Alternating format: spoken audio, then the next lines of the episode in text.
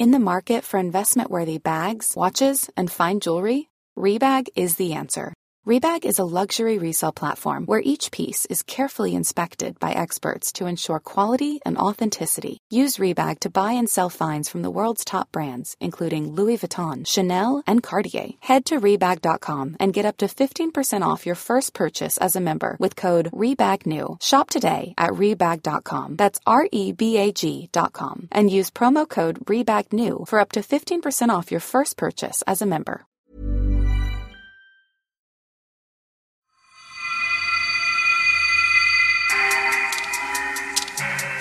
Gordon Brown a dit à Hank Paulson, écoute, chacun sa mère, tu la gardes. On est dans un monde parallèle. À la fois, on nous dit the situation is fluid, mais aucun d'entre nous n'arrive à imaginer qu'une faillite puisse se passer. Avec Christine Lagarde, nous avions vu Dick Fuld, le patron de Lehman Brothers, je pense, euh, peut-être neuf mois avant qui nous avait dit Lehman will get out of this stronger than ever. T'es sûr de toi là? Oui.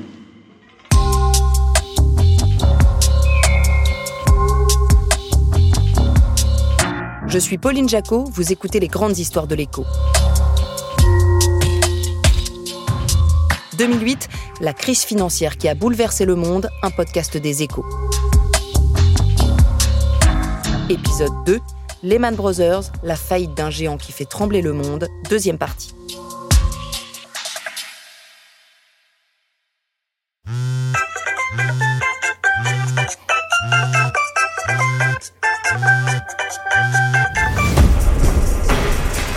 Samedi 13 septembre 2008, c'est donc un coup de téléphone qui va bouleverser le cours des événements. En début d'après-midi, ce jour-là, Barclays est sur le point de reprendre Lehman Brothers. Bank of America s'est retiré. Ils vont en fait racheter Merrill Lynch, elle aussi, en grande difficulté. Avec Barclays, la banque anglaise, un accord est donc sur le point d'être trouvé, mais au siège de la Fed de New York, où toute la fine fleur de la finance américaine est réunie depuis la veille pour tenter de trouver une solution, une discussion s'envenime et va tout faire basculer. Un échange téléphonique entre Manhattan et le 10 Downing Street. À New York, Hank Paulson, secrétaire général au Trésor américain, puissant ministre surnommé le marteau, et à Londres, Gordon Brown, Premier ministre du Royaume-Uni. Gordon Brown a dit à Hank Paulson, écoute, chacun sa mère, tu la gardes. Grâce à l'un de ses dirigeants qui est à ce moment-là dans les murs de la réserve fédérale à New York, Baudouin Pro, directeur général de la BNP en 2008, est au courant de tout ce qui est en train de se tramer et de la teneur de ce coup de téléphone fatidique pour les Man Brothers. Je sais que ça s'est très mal passé, je sais que ça a été court et je sais, est-ce qu'il a dit exactement ça ou un autre mot Mais enfin, ça a été un refus assez brutal dans l'expression de l'Angleterre de prendre le risque de voir euh, le bilan de Lehman peser sur le système bancaire anglais, les autorités prudentielles anglaises. À ce moment-là, euh, voilà, ça a été assez brutal et assez rapide. Chaque heure qui passait, on ne pouvait pas tergiverser très longtemps. Ou bien c'était oui, ou bien c'était non.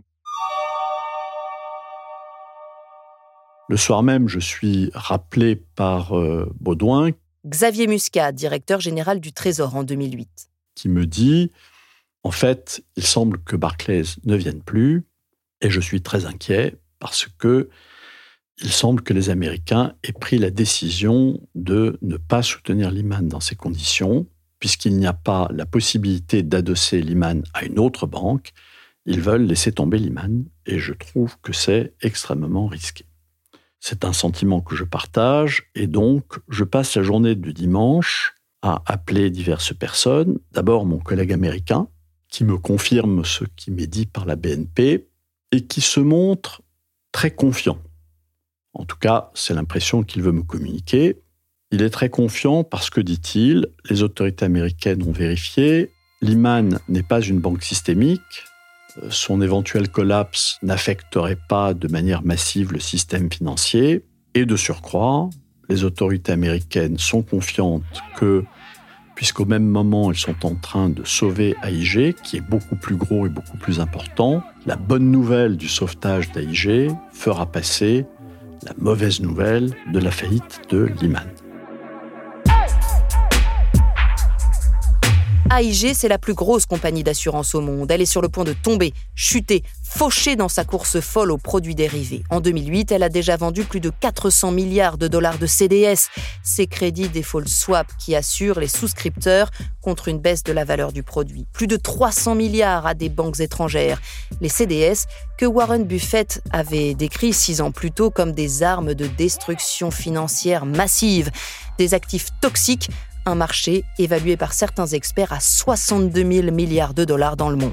J'ai retrouvé même des investissements de subprime sur mon île en Grèce, c'est vous dire, puisque donc à Patmos, il y a plusieurs monastères, mais il y a un des monastères principaux qui n'est pas pauvre, qui est un haut lieu de l'orthodoxie, et où un des chefs avait jugé bon d'investir dans les subprimes. Anne-Laure Kichel est chez Lehman Brothers en 2008. Elle est au premier rang de cette crise financière qui ne fait que commencer. Il y a toujours un principe simple, mais que tout le monde oublie toujours en finance. Quand on ne comprend pas quelque chose, il vaut mieux pas investir. Parce que généralement, la finance, qui peut faire rêver ou qui peut jamais des choses quand même extrêmement compliquées. Ça reste des additions, des soustractions, enfin ça reste bon. Donc si on n'arrive pas à le décomposer, si on n'arrive pas à comprendre, il faut quand même se poser des questions. Les autorités américaines veulent donc sauver AIG, mais pas les Man Brothers. Dimanche 14 septembre 2008, rien n'est encore officiel au téléphone. Xavier Muscat tente de convaincre son homologue américain. Il faut absolument intervenir pour sauver la banque d'investissement. J'essaie d'argumenter vis-à-vis de lui, mais c'est absolument sans succès. J'appelle euh, Jean-Claude Trichet, qui à l'époque est président de la BCE, que je connaissais puisqu'il avait été mon patron au Trésor. Donc je l'appelle pour lui signaler ce qui se passe. Il était au courant évidemment, il avait été averti par euh, la Fed et il est absolument furieux de ce qui se passe et très critique vis-à-vis de la stratégie suivie par les autorités américaines. J'appelle également Madame Lagarde pour euh, l'informer et pour lui demander d'appeler Hank Paulson, le ministre des Finances américain, ce qu'elle essaye de faire, je crois, en vain, afin de lui communiquer notre inquiétude. Et puis naturellement, j'informe l'Élysée.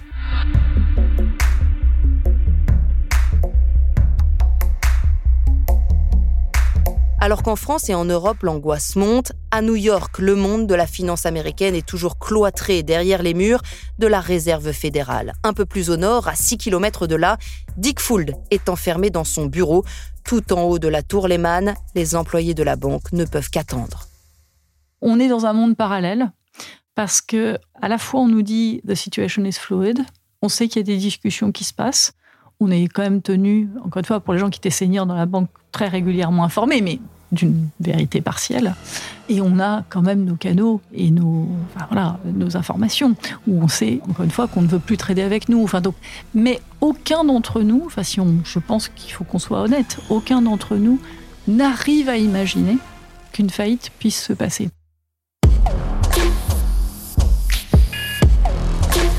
Mais l'impensable va bien se produire. La Fed, le Trésor américain, l'État finissent par jeter l'éponge. Au bout du suspense, la décision tombe. Personne ne sauvera Lehman Brothers. À minuit 10 exactement, Hank Paulson s'adresse aux représentants de Lehman. La Fed vous demande de vous placer sous le chapitre 11. Le chapitre 11, c'est la loi américaine sur les faillites. Dépité, Dick Fuld appelle le patron de Morgan Stanley, John Mack, qui lui répond tout de suite. Ah, c'est fini, Dick. Appelle-moi pour une partie de golf. Des cadres de Lehman Brothers demandent à leur patron d'appeler directement George Bush. Désolé, lui aurait-on répondu à la Maison-Blanche, le président des États-Unis ne peut pas vous parler en ce moment. Lehman est en faillite, le coup près est tombé, les salariés sont complètement sonnés et très vite vient le sentiment d'injustice. Finalement, Lehman n'était pas moins bien géré que d'autres. Il n'est pas faux de dire qu'après, dans les arbitrages qui ont été faits, parce que Mary Lynch à l'époque n'était pas dans une meilleure situation, dans les arbitrages qui ont été faits sur quelle banque était punie, parce que ça a vraiment été cette approche-là, les relations clairement personnelles que Foul pouvait avoir avec certains membres de la Fed et du Trésor américain n'ont pas aidé. Parce que d'un point de vue extrêmement, on va dire, clinique, il y avait peut-être des cas similaires. Alors, peut-être biaisé en disant ça, mais peut-être que j'avais plus d'eux, bon, pour choisir cette banque-là. Donc il y a le sentiment d'une punition, il y a le sentiment que notre vie s'effondre. Pour être honnête, je ne vais pas expliquer que je mesurais l'ampleur du cataclysme, mais j'avais évidemment clairement le sentiment que cette stratégie n'était pas la bonne. Xavier Muscat. Sentiment que je partageais, comme je l'ai dit, avec la plupart de mes interlocuteurs français et européens à ce moment-là, mais qui n'était pas du tout partagé par mes collègues américains.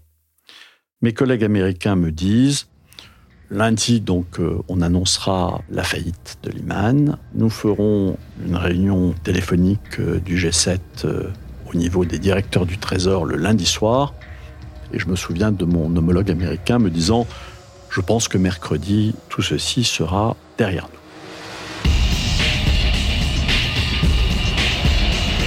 Aveuglement des autorités américaines, factices ou bien réelles, dans tous les cas, la spirale infernale ne va pas tarder à s'enclencher. En France, Emmanuel Moulin est directeur adjoint au cabinet de la ministre de l'économie et des finances. Avec Christine Lagarde, nous avions vu Dick Fuld, le patron de Lehman Brothers, je pense euh, peut-être neuf mois avant, qui nous avait dit Lehman will get out of this stronger than ever. Et en fait, euh, effectivement, Lehman était euh, extrêmement investi dans les produits toxiques. Et donc, il était très difficile pour les autorités américaines et pour des banquiers de prendre ce risque de reprendre Lehman Brothers. Et donc, la décision qui est prise et dont on sent tout de suite que c'est une décision qui va créer une onde de choc dans le secteur financier mondial, c'est la décision des autorités américaines de laisser tomber Lehman. Donc pour nous, il s'agit d'une décision qui est très grave, puisqu'elle crée la suspicion, elle crée le doute sur la solidité de l'ensemble du secteur bancaire mondial. Mon interprétation est qu'ils n'ont pas trouvé de solution. François Perrol, secrétaire général adjoint de l'Élysée en 2008 auprès du président de la République, Nicolas Sarkozy pas forcément qu'ils ont sciemment laissé tomber euh, la banque. Alors ensuite, vous avez euh, d'autres théories. On vous dit que à l'époque, euh, le ministre des Finances américain, c'est Hank Paulson. C'est un ancien de Goldman Sachs, c'est l'ancien dirigeant de Goldman Sachs, grand rival de Lehman. Richard Fuld, qui était le dirigeant de Lehman, voulait dépasser Goldman Sachs. Donc on a beaucoup dit, mais en fait, Hank Paulson a agi en coulisses pour faire payer à Dick Fuld son arrogance.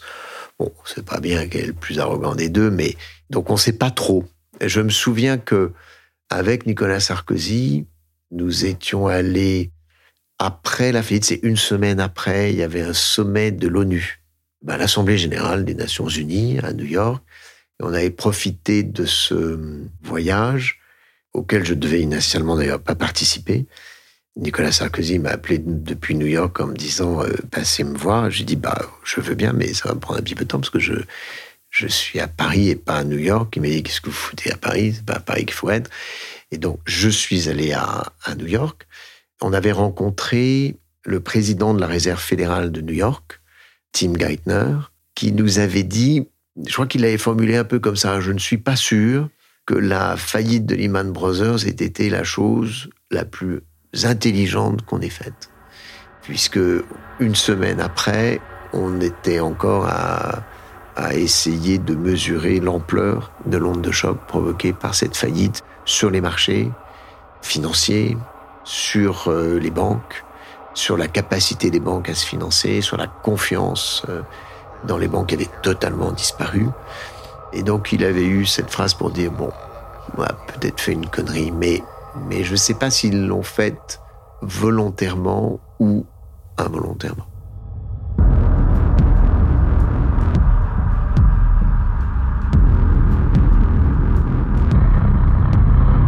Y avait-il trop de monde à sauver, trop de banques sur la table du chirurgien?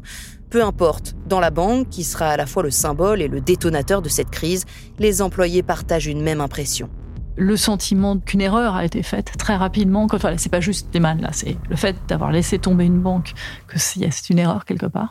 Anne-Laure Kichel. Que ça va accentuer la crise que les solutions de rattrapage qui sont faites derrière, où justement on adosse Merrill, la Bank of America et d'autres. Bon, est-ce que ça va suffire euh, Qu'est-ce qu'on fait sur AIG Enfin, tout ce qui suit derrière. Et le sentiment qu'on entre dans un nouveau monde dont on ne sait pas vraiment ce qui va être, ce qui va devenir, et donc une très très grande euh, inconnue.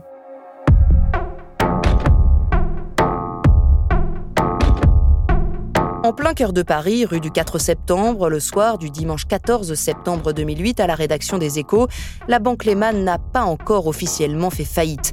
La rumeur enfle, mais les informations arrivent au compte-gouttes. C'est la journaliste Marina Alcaraz qui est de permanence au journal. J'ai retrouvé mon papier à cette époque. Finalement, j'écrivais en début de soirée la possibilité d'une liquidation des Lehman Brothers inquiétait le marché.